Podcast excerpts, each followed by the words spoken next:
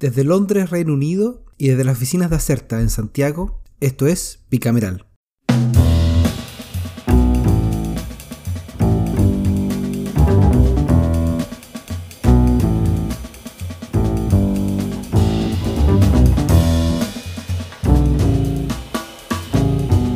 Hola, ¿cómo están? Bienvenidos a Bicameral eh, tuvimos una semana muy intensa en el Congreso a partir de las diferentes propuestas que colisionan con las pretensiones del Ejecutivo en materias tales como un tercer retiro desde las cuentas individuales de la AFP, la fijación de un tributo a los grandes patrimonios, o un royalty ad valorem a la gran minería del cobre y el litio. La decisión del presidente Piñera de remitir el primer tema, el del retiro de las cuentas de la AFP, al Tribunal Constitucional antes que concluya su tramitación en el Congreso ha generado importantes efectos en el mundo político. Al punto que diferentes bancadas están evaluando presentar una nueva acusación constitucional contra el mandatario y en la moneda se diseñan nuevos instrumentos de asistencia cada vez más universales y menos focalizados. Como pueden ver, se vienen días intensos por delante en la política chilena. Así que vamos a entrar de lleno al resumen de, eh, las cámaras. Ian McKinnon desde Santiago de Chile, aún encerrado, cuarta semana de cuarentena, mientras nosotros aquí salimos al pub, al parque, esas cosas. Y oye, y eh, día lluvioso ¿ah? en Santiago, cosa novedosa. Para nuestro invierno cae más seco, así que una buena noticia. Nadie se va a mojar porque nadie puede salir. Sí, pero es que se riega o se limpia. Oye, déjame partir con el Honorable Senado eh, y con su Comisión de Hacienda, que esta semana sesionó con el proyecto de ley que modifica el Código Tributario, obligando a bancos y otras instituciones financieras a entregar información sobre saldos y sumas de abonos en cuentas financieras al Servicio de Impuesto Interno. los senadores escucharon al director del, servicio, Fernando Barraza, quien afirmó que lo que busca el proyecto es replicar a nivel interno, a nivel local, la actual obligación internacional de informar cuentas financieras conforme a la Convención sobre Asistencia Administrativa Mutua en materia tributaria de la OCDE. Esto es para el intercambio de la información de extranjeros con cuentas en el país y nacionales con cuentas en el extranjero. Si bien eh, Barraza se mostró a favor del proyecto como una ayuda para aumentar la fiscalización del servicio que él dirige, de todas formas sugirió a la comisión que se revise el monto de las 1.500 UF como piso para definir eh, las cuentas que los bancos deberían informar, ya que a juicio del director se trata de un monto mínimo muy alto para las empresas locales. Así que se acordó continuar con la ronda de audiencias en las próximas sesiones en este tema. En la Comisión de Economía y en doble jornada, martes y miércoles, los senadores procedieron al estudio de los proyectos de ley refundidos que prorroga los efectos de la ley 21.249, que es la que dispone de manera excepcional las medidas que eh, permiten a los usuarios finales de servicios sanitarios, electricidad y gas de red, eh, prorrogar el plazo y fijar las condiciones que indica para el cobro de deudas por suministro de servicios sanitarios. Electricidad y gas, perdón. Eh, estos son dos proyectos que se están viendo como uno. Va a salir un, informe, eh, ¿cómo se llama? refundido, perdón. Y tras escuchar los argumentos del Ejecutivo en estas dos sesiones, los senadores procedieron a aprobarlo en general, por unanimidad. Y luego, en la discusión sobre en particular, los senadores comenzaron votando el plazo de extensión del proyecto aprobando la prórroga del actual esquema hasta el 31 de diciembre del 2021, por la unanimidad de los presentes. Recordemos que este esquema en la vigencia actual dura hasta comienzos de mayo, hasta el 7 de mayo. Respecto al número de cuotas, para eh, arreglar después el pago de la morosidad, se aprobó, ampliar el beneficio de repactación hasta en 48 cuotas. Hoy día la ley actual hace referencia a solo 36.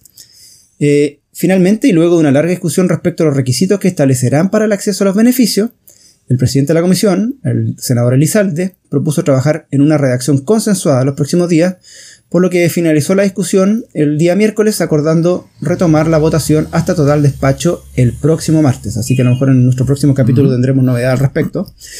Y finalmente, la sala aprobó por unanimidad y despachó a la Cámara el proyecto de reforma constitucional que pretende proteger la integridad y la indemnidad mental con relación al avance de las neurotecnologías. Esta moción del senador Girardi, que fue proyecto de la semana en octubre del año pasado, yo lo recuerdo bien, así es. Eh, modifica el artículo 19, número 1 de la Constitución para consagrar el goce de la integridad física y psíquica, impidiendo que alguna autoridad o individuo pueda, comillas, por medio de cualquier mecanismo tecnológico, aumentar, disminuir o perturbar dicha integridad individual sin el debido consentimiento. Recordemos que esta reforma lo acompaña un proyecto de ley que establecerá los requisitos y mecanismos para limitar este derecho y los que debe cumplir el consentimiento en estos casos. Eso es un poco el resumen que traigo de los temas que me llamaron más la atención al Senado, mucho más por supuesto, pero la idea es traer algunos titulares. Tú, Javier, ¿qué tienes por el lado de la Cámara Baja? Ya, veamos cuáles son los titulares de la Cámara de Diputadas y Diputados de esta semana. Primero, después de un tenso debate, bastante tenso, que tuvo como telón de fondo el anuncio del Ejecutivo eh, que va a impugnar el proyecto de reforma constitucional que habilita el tercer retiro de los fondos eh, previsionales ante el Tribunal Constitucional. La sala de sesiones de la Cámara de Diputadas y Diputados aprobó en general el proyecto de reforma constitucional para establecer, por única vez, un impuesto a los grandes patrimonios. Y si escucharon nuestro capítulo la semana pasada, van a saber que la moción ya suma un acuerdo temporal de tres puntos del impuesto de primera categoría eh, a las empresas que facturen más de un millón de UF en el periodo contable 2021-2022. Esta aprobación en general fue bastante contundente. Fueron 105 votos a favor, 18 en contra y 26 abstenciones. Aquí fue incluso a, través de distintas líneas partidarias. Y el proyecto fue despachado de nuevo a la Comisión de Constitución, em, que se va a debatir en particular y ahí vamos a tener que ver las indicaciones y todo el, tema que, que, va a ocurrir durante ese proceso. El rumor eh, dice que, a, que, que le deje buscar un acuerdo tributario que permita financiar nuevos instrumentos de apoyo económico para las familias que más lo necesitan. Y hay algunas ideas dando vuelta, eh, algunas más descabelladas que otras, pero hay ideas de cómo usar ese potencial recaudación.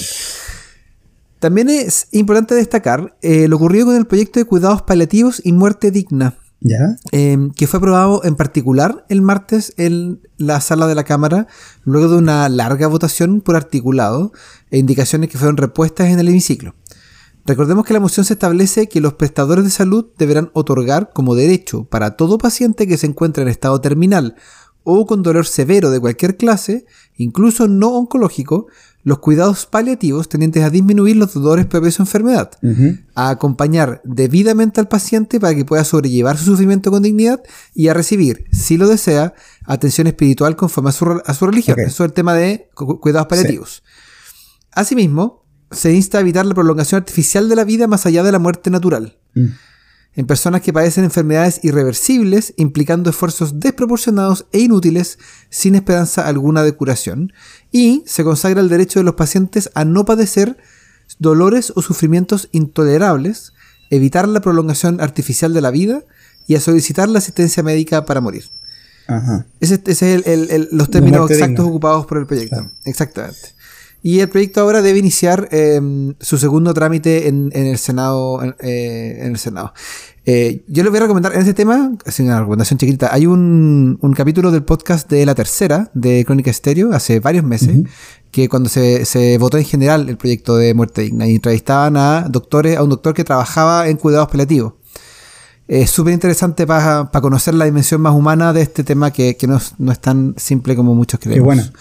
Bueno, por, por último, una colita a un tema que dijiste tú sobre la postergación de pagos de servicios básicos, porque como la otra vez la Cámara también está tramitando sus proyectos, sus proyectos. y tras la aprobación que previamente modificó la Comisión de Economía, eh, la sala aprobó en particular el proyecto de ley que dice que modifica, entre comillas, la ley 21.249, que dispone de manera excepcional las medidas que indica en favor de los usuarios finales de servicios sanitarios, electricidad y gas de red, para extender su aplicación en el plazo que señala. Así que ese proyecto em, está ahí en tramitación en, el, caso de, la, Cámara de Diputados y Diputadas. Así que eh, el proyecto de ley ahora pasa al Senado y continúa con su tramitación em, normal. Excelente, Javier. Seguramente estos dos proyectos de Senado a la Cámara van a terminar eh, chocando en el buen sentido, en una mixta probablemente para tener un solo texto. así fue la técnica legislativa en la última vez que se legisló sobre este tema. Oye, eh, ¿qué te parece si partes tú esta vez con el reporte de las novedades sobre tercer retiro? Yo creo que hay harto paño que cortar ahí en ese tema. El, tema, candente, La papa caliente esta semana. A ver, partamos con uno de los proyectos que, como tú dices, es políticamente más significativo, eh, si no el que más significativo, sobre todo por, las decisiones políticas no necesariamente legislativas que están detrás. Y es la reforma constitucional, para establecer, entre comillas, y regular un mecanismo excepcional de retiro de parte de los fondos previsionales, o más conocido como el tercer retiro, que tuvo su ronda de discusión en el Senado luego que la semana pasada la Cámara lo aprobara abrumadoramente, aunque sin el artículo permanente que según sus autores hubiera permitido conseguir un resultado favorable en el Tribunal Constitucional. O sea, se parece mucho al segundo retiro original. Y por lo tanto, como es eso, y ya el, Tribunal Constitucional ya rechazó ese segundo retiro original, para los que no se acuerden, en esa, ocasión el gobierno al final presentó su propio proyecto y con eso salvaba el problema de constitucionalidad, que tiene que ver con el tema de, eh, de la iniciativa exclusiva. Bueno, esta versión del retiro se parece mucho a esa, así que eh, hay una expectativa que el Tribunal Constitucional lo vuelva a rechazar. Ese es un poco el tema. Em, y es un tema que está en los boletines 13, 9, 50, 07 y otros dos más que están todos refundidos. Y llegó a la Comisión de Constitución, que era como de esperar. Em, fue rápidamente puesto en tabla por el presidente, el senador Pedro Araya. Hubo sesiones martes y miércoles, mientras la sala acordaba votarlo el jueves. Así que tiempo así como para discutirlo, no, hubo mucho. Pero me quedé concentrado en la discusión en particular, que partió el miércoles porque se presentaron y votaron más de 20 indicaciones. Ya, cuenta que hubo, ¿eh? Ya. Vamos. Eh, me voy a concentrar en las aprobadas en honor al tiempo. Eh, Está muy bien. sabemos que hay algunos colegas que les gusta hacer podcast de 90 minutos, no es nuestro caso. La primera tiene que ver con los papitos corazón. No sé si se acuerdan de que, que, que, ha sido todo un tema de los retiros. Tampoco lo hemos olvidado aquí. Es una indicación de la senadora Jimena Rincón que propone establecer un mecanismo de subrogación en el alimentario sin autorización judicial. O sea, ya no se requiere ir al. Eh, o sea, no se requeriría ir a buscar el, apoyo del, juzgado para poder sacar este, esta plata. La señora señaló que el sistema es engorroso y lento y obliga a acudir al tribunal para obtener resolución que permita subrogarse en los derechos. El senador Wenchumilla, en todo caso, señaló que pese a haber firmado la indicación, tenía sus dudas con la fórmula, porque como la esencia del retiro que es voluntario, la indicación implica la subrogación por el solo Ministerio de la Ley. Entonces, eh, ahí, la madre podría ir sin la autorización del, padre a, buscar el dinero. Esta duda también la planteó el senador Galilea, que entiende que por el solo Ministerio de la Ley alimentario se subrogue y que esta idea se contradice con la parte final de la indicación, que indica que solo opera cuando se trata del caso de que el alimentante no ha solicitado los fondos, lo que implicaría generar un círculo vicioso imposible de resolver. Así es.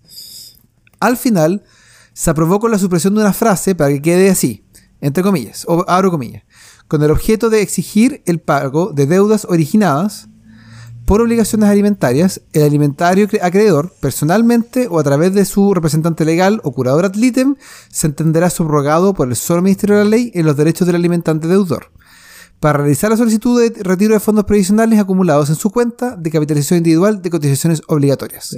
Eso es dentro de lo que permite esta reforma, claro está, o sea, el límite que establece el tercer retiro. Ya, no fue el único cambio aprobado en este tema. En, cuanto a la entrega de los fondos retenidos por deudas alimentarias, se efectuará dentro de los siguientes 10 días hábiles contados desde que venciera el plazo en que el alimentante tiene para oponerse a la liquidación. Y se hará la posibilidad de que las administradoras puedan consignar en la cuenta del tribunal la totalidad de los fondos solicitados a retirar y una vez que sean notificados de una medida cautelar, una, una vez que sean notificados de una medida cautelar o una orden de eh, retención. y esto facilita la redacción que venía a la Cámara porque ya no se necesita esperar la oposición de los papitos corazones eh, si la resolución se encuentra firme o ejecutoria. Ya, eso es el tema papitos corazones. Otro grupo de modificaciones tiene que ver con las rentas vitalicias. Desde la Cámara venía aprobado que los pensionados o beneficiarios de rentas vitalicias podrán acceder a un único retiro, un adelanto para ser más preciso, de un 10% por hasta 50 UF hasta un año después de concluida la vigencia del estado de excepción constitucional. Los integrantes de la Comisión de Constitución agregaron elementos adicionales a esta figura. Primero, quienes soliciten el retiro tendrán que imputar el monto mensual de sus rentas futuras a prorata en forma proporcional y en igual porcentaje que aquel que represente el monto efectivamente retirado. Y segundo, extiende todas las reglas relativas al retiro de la cuenta de la FP a este esquema de rentas vitalicias, ah. incluyendo que la tramitación de la solicitud se haga de la misma manera, el pago de pensiones de alimentos impagos y la información a autoridades correspondientes como la Comisión de Mercado Financiero. Oye, buenos cambios, ¿ah? ¿Y, y, se aprobaron en sala al final del juego o no? ¿Qué, ¿Qué pasó ahí? Bueno, fue un debate que duró varias horas, a pesar de que tenían poco tiempo. Eh, y el jueves la sala aprobó en general y en particular el proyecto, incluyendo las modificaciones que contamos recién. Ah, como les decía antes, son las aprobadas. Sí pasó también que en la sala se rechazaron una serie de indicaciones presentadas por senadores oficialistas. Así eh, que de esta manera el proyecto es despachado a la Cámara de Diputados para cumplir su tercer trámite constitucional, porque ahora como hubo cambio desde la, desde la Cámara, desde el proyecto reentregado por la Cámara, tiene que volver a la Cámara de Origen, que, es la Cámara de Diputadas y Diputados, y ahí ellos tienen que definir si es que aprueban los cambios, eh, y si no los aprueban, nos vamos a ir a mixta. pero eso los tiempos son bastante cortos. Y entre medio, eh, la próxima semana, el martes, si no me equivoco, se revisa la admisibilidad del recurso que presenta el, gobierno para el Tribunal Constitucional, así que vamos a tener noticias ahí también en paralelo al proceso de tramitación de este proyecto. O sea, sí puede ocurrir, si es que los tiempos no dan, que el TCC eh, se pronuncie antes de que el proyecto salga al Congreso, lo que efectivamente lo mataría. Si, es que, si es que lo rechaza, por cierto. Ya, Ian, ¿qué tienes tú para esta semana? Mira, déjame ir con un tema que ocurrió esta semana eh, en la sala de la Cámara de Diputadas y Diputados, en su sesión ordinaria del día martes, para ser más preciso, cuando además del proyecto de cuidados paliativos que ya mencionaste en los titulares, se votó en tercer trámite el proyecto de ley que establece medidas para incentivar la protección de los derechos de los consumidores. Este es el boletín 12409-03. Este es un mensaje del Ejecutivo que se conoce también como la Ley Pro Consumidor. Y recuerdo que lo tuvimos en alguno de nuestros capítulos del año pasado durante su discusión en el Senado, especialmente lo que tenía que ver con el derecho retracto. Pero creo que tras lo ocurrido esta semana y tras cómo salió el Senado, bien se hace oportuno hacer como una especie de F5, una, una actualización de su contenido, porque como buen misceláneo tiene hartas cosas interesantes y además porque uno de estos se rechazó e irá a la mixta. Ah. Eh, partamos diciendo que todos los ajustes que ya van a la ley 19.496 o la ley del consumidor, en caso de despacharse el proyecto, ¿ya? todo concentrado en una sola cuerpo legal. Y estos están agrupados en siete temas. Eh, primero se amplía lo que se considera como información básica comercial, con la que debe contar cualquier comprador, tú, yo, quien sea, en la compra de bienes, para que a partir de ocho meses de publicar la ley, los proveedores señalen la duración de estos, incluido el plazo en que el proveedor se obliga a disponer repuestos y servicio técnico en caso que sea necesario repararlo. Eh, es decir, si tú te compras un televisor, por ejemplo, eh, el proveedor debiera decir que en condiciones normales de uso, eh, quizás no como tú, pero como una persona normal, debiera durar X cantidad de horas, días, tiempo, no lo sé, eso va a quedar sujeto a un, a un, a un reglamento pero es una información adicional que se está estableciendo como obligatoria que debe conocer el, consumidor al momento de la compra. Y bueno, y obviamente los tiempos de disponer repuestos y reparaciones. Bien interesante. Esto parece un tema menor, pero me diga que también igual es difícil de implementar y podría ser difícil de traducir en el reglamento que debiera hacerse cargo. Porque ¿cuánto debería durar un refrigerador, por ejemplo, que acabas de comprar? O un televisor, como decía. Es, ¿Cuál va a ser la métrica? ¿Va a ser una sola? ¿Va a ser la misma para lavadoras que para cocinas, qué sé yo. Va a estar interesante seguir este tema luego. Sé que hay otros países que tienen algo sobre esta materia, quizás irán a hacer eh, referencia, a ser mirados luego. Eh, segundo, se explican algunos derechos generales con los que cuentan los consumidores, siendo una de las más interesantes la incorporación en la ley de manera expresa, que las normas contenidas en la ley de protección del consumidor se interpretarán siempre en favor de estos. Esto es útil frente a posible confrontación de regulaciones que dejan en una posición algo ambigua al consumidor. Eh, al entrar en vigencia siempre tendrá más peso la que le favorezca eh, en información disponible para los consumidores. ¿ok? ¿Ya? O sea, siempre si hubiera un choque entre una ley especial y, una ley del consumidor, la que más eh, le favorezca a los consumidores será la que, la que se dictamine, o sea, la que domine. El tercer grupo de medidas son las asociadas con el derecho retracto, que era lo que ya habíamos hablado hace un tiempo, las compras online, que están muy, muy demandadas en esta época de pandemia, o aquellas aceptadas por catálogo, no podrán ser condicionadas a retractos diferentes a los que existen hoy en las compras presenciales, salvo algunas excepciones bien razonables encuentro, eh, por ejemplo, bienes que caduquen o se deterioren rápidamente, por ejemplo, si compraste una planta, no sé si corre el derecho de retracto. Eh, hay, algunos que necesitarían eso porque se les mueren como los dos. Sí, tengo casos muy cercanos. Eh, los confeccionados conforme a especificaciones del consumidor. Pues, entonces, si manda a hacer un traje, una camisa, eh, difícilmente podría ser, ah, se podría apelar al derecho de retracto. Y los de uso personal, ahí lo dejo a la imaginación, pero es bastante obvio.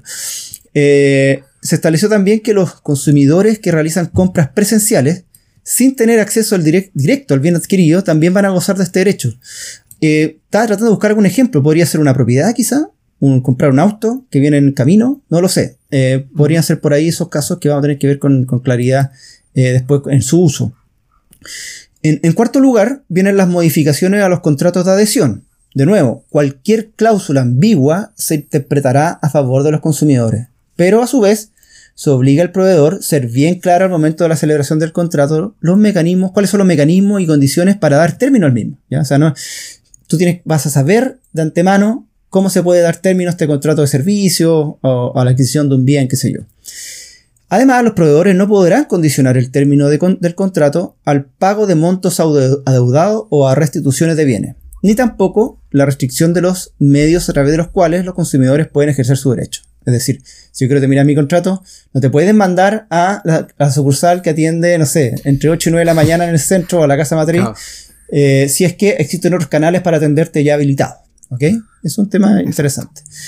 El quinto tema eh, apunta a los consumidores financieros. Va a quedar prohibido algo que era bien común en nuestra época universitaria, creo yo. Esto de ofrecer la aceleración de contratos de operación de crédito de dinero que no tengan relación con el financiamiento de contratos de prestación de servicios educacionales. Mm. Había harto ejecutivo y eh, regalando. cuentas Exactamente.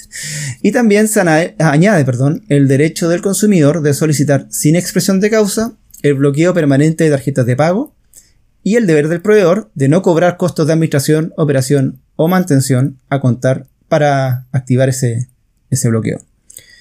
Eh, en sexto lugar, se establece la libre, el libre derecho del consumidor para optar entre la garantía legal y la garantía voluntaria, que es un mecanismo que hoy día está bien, es bien común pillarlo en las compras, especialmente en el retail, como también se prohíbe al proveedor ofrecer a los consumidores la contratación de productos o servicios cuya cobertura corresponda a obligaciones que el proveedor debía asumir en conformidad a la garantía legal. ¿ya?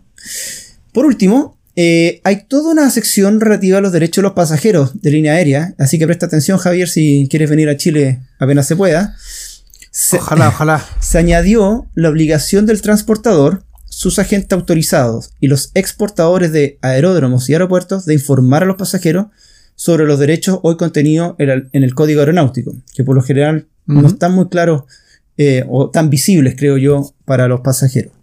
También eh, se regula la forma y obligación de restitución de tasas de embarque en caso de viajes no realizados. Esto es muy importante eh, y fue muy peleado por la, por, la, por, la, por la industria, ya sea por razones del pasajero, el transportador o un tercero. Es decir, si tú no viajas, deberían devolverte la tasa de embarque. Pero lo más importante eh, es que se permitirá que se utilicen los tramos de los vuelos de manera separada, independiente de que no se hubiera tomado algunos tramos, y ello sería aplicable solo para cabotaje nacional. Es decir, si yo voy a Concepción y uso, no puedo usar el de vuelta, se me va a guardar o tengo alguna forma de reclamar algún tipo de compensación, cosa que hoy día no existe porque y vuelta el, ticket. ¿ya? Eh, asimismo, se redacta de mejor forma la norma que permite al pasajero modificar la fecha programada para un viaje o solicitar la devolución del monto pagado si acredita o demuestra por medio de un certificado médico que está impedido de viajar. Y por último, respecto a retrasos en la hora de salida del vuelo, esto es interesante, se incorpora que el consumidor tendrá derecho a comida y refrigerio equivalente a lo menos mm. a 0,5 UF, debe ser unas 10 luquitas, cuando el tiempo entre la hora de salida prevista inicialmente y la nueva hora de salida fuera igual o superior a dos horas. Y por cada tres horas adicionales se deberá entregar una nueva prestación por este mismo, por este mismo valor. Un completito. Claro. Completo con bebida. a casa para el café. Exactamente. Muy bien. Ya, eh, entonces, tú dijiste que esto, eh, que esto es un tema que terminó en la mixta. Hay un tema particular que terminó en la mixta. ¿Cuál, ¿Cuál, es ese tema que terminó? Hay un tema en la mixta que es el que tiene que ver con la prohibición eh, de condicionar o condicionar la aplicación de descuentos o el otorgamiento de beneficios o un medio de pago específico, independiente si es administrado o operado por el mismo proveedor. Este es el clásico ejemplo de la casa comercial X que ofrece un producto con algún descuento adicional si la compra es con su tarjeta. ¿ya? Que este tema llegar hasta acá tiene su historia. Eh, en la Comisión de Economía del Senado, en el segundo trámite, esta propuesta se, eh, se rechazó, es una propuesta del senador Bianchi, pero él, en la sala de la, del Senado, haciendo uso de su derecho, repuso la indicación y consiguió los votos para aprobarla. Eh, y en el primer trámite en la Cámara también hubo una iniciativa parecida y también se rechazó. Eh, y llegó al Senado. Entonces, hay como un ambiente extraño con la indicación. No hay mucho voto a favor, quizá. No hay eh, la mayoría no está en esta línea, pero se ha conseguido estratégicamente entrar en el texto. Y en el Ejecutivo no la defienden. eh, como tampoco la Cámara en, la sala, porque entienden que la medida es compleja de, implementar y no va a beneficiar a los consumidores, especialmente a los que no están bancarizados. Y si bien hay detrás una intención razonable, el efecto esperado es que las empresas de retail finalmente dejen de ofrecer estos descuentos especiales. Mm. no se van, a cortar nomás la, oferta. Además, la restricción solo aplica para las tarjetas del retail, por lo que podría haber una, figura de discriminación arbitraria según algunos expertos que acudieron a las comisiones a, detallar este punto. Dicho eso, este tema va a ser finalmente resuelto por una mixta con integrantes de las comisiones de ambas cámaras, las comisiones de economía, y el texto de consenso debe ser votado por el Senado y la Cámara luego, y en caso de ser rechazado por alguna de estas, lo más probable es que finalmente no quede incluido en este gran misceláneo pro consumidor que trajimos hoy día a colación. Así que estar atento entonces a qué hoy sigue las próximas semanas, pero se ven buenas noticias para, los consumidores a futuro. Para los consumidores, así es. Oye Javier, yo creo que eh, llegamos ya al momento culmine de nuestro capítulo. Eh, el que todos estaban esperando. El que todos están esperando. El proyecto de la semana. Así que solicito eh, que se aplique la cortina de record, por favor. Adelante, corre cortina, por favor, al, al switch que pongan la cortina. Este es el proyecto de la semana. Bueno, muy agradecido. Y porque el proyecto de esta semana es uno para todos aquellos que están estudiando turismo, ah. hotelería o gastronomía por estos días y ven que en su malla curricular se asoma la siempre temida o entretenida eh, práctica profesional. Mm, ¿Verdad? Sí. Bueno, ¿y a dónde van a hacer? para ellos o ellas, quiero que sepan que el boletín número 14.194-04 de los senadores Bianchi, Elizalde, Navarro y la senadora Proboste propone eximir este requisito a los estudiantes de estas carreras a propósito de la pandemia. Mm. En, los fundamentos hay razones bastante obvias, partiendo por las restricciones de funcionamiento de los restaurantes y hoteles, además del probable bajo flujo de clientes en los meses venideros, sí que entramos en algunas fases que permiten algún aforo. Y en esa línea, al no existir puestos de trabajo para los estudiantes que cursan su último año de carrera, se les podría ser prácticamente imposible cumplir con el requisito de práctica profesional que se exige para su titulación y aquí comillas, ya que simplemente no existen empresas turísticas capaces de ofrecer siquiera un cupo a estudiantes en práctica. Cierro las comillas. Es lo que dice la moción. Entonces, el proyecto propone agregar una nueva disposición transitoria denominada artículo cuadragésimo séptimo a la ley 21.091 sobre educación superior en los siguientes términos. Con el objeto de mitigar los efectos académicos derivados del estado de excepción constitucional de catástrofe por calamidad pública decretado a causa del COVID, se permitirá, durante la vigencia de este y, el año siguiente, dice los 365 días posteriores a su término, a todos los estudiantes de especialidades asociadas al turismo, hotelería o gastronomía, obtener sus títulos técnicos o profesionales sin el requisito de práctica laboral o profesional, según sea el caso. Eh, bueno, este proyecto pasó a la Comisión de Educación educación y cultura, perdón. Y vamos a ver qué pasa. Yo estuve así como analizándolo a la rápida eh, y creo que, bueno, busca solucionar un problema eh, que es concreto, que es real, eh, pero a su vez me preguntaba cómo lo va a tomar el mercado laboral una vez que volvamos a cierta normalidad, al menos en el mundo turístico y gastronómico. Yo no sé si ya se está comentando en esto en, otra, en, otro, en otras carreras, pero castigará, castigará el, mercado a esta generación por no tener una práctica desarrollada, hecha, no lo sé. Eh, hay un montón de razones para Es una buena pregunta. ¿eh? A, mí, a mí lo que me sorprende es que esto sea materia de ley, porque de hecho, si uno se fija, mm, eh, está viendo otro día el caso de los médicos intensivistas, los que se dedican a las a la UCI y que están en, alta demanda estos días por razones obvias. La, última generación de becados de la de intensivistas no, no dieron examen. Ah. Y no, no, se, no se requirió una ley y cambio de ley. Fue como ya no, pum, para adentro y le mandaron al tiro a, trabajar a, a, distintos hospitales porque se necesitan. No es el caso de, del personal hotelero que es al revés. Pues no, no, no hay necesidad hoy día de, de, de, las funciones que ellos usualmente desarrollan. Pero a mí, a mí lo que me sorprende es que esto sea materia de ley, pero bueno. A lo mejor sin saber, sin saber, a lo mejor hay casas de estudio que ya están eh, considerando este tema de manera autónoma mm. y lo que hace esta ley básicamente hacer una generalización. pero veamos qué pasa, qué pasa con este proyecto tan para los estudiantes de del mundo gastronómico y turístico y hotelero. Perfecto. Eso sería, pues, Javier. Que tengas una buena semana. Tú también. Eh, y nos estamos viendo la próxima semana con más bicameral. Anda un pub a tomarte una, una pint. A eso voy. En este momento. En este momento. Mandaré una foto por, el Twitter de bicameral para sacar pica. no, no.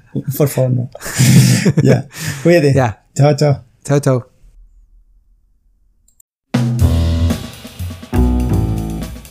Recuerden que Bicameral es un podcast de Acerta. La producción y conducción estuvo a cargo de Javier Sajuria y de quien les habla, Ian McKinnon. Y nuestro tema musical se llama Giacomo, de Mural Band, gentileza de Rodrigo Recabarren. Acerta es una consultora en comunicación estratégica y asuntos públicos. Para más información sobre sus servicios, visita www.acerta.cl.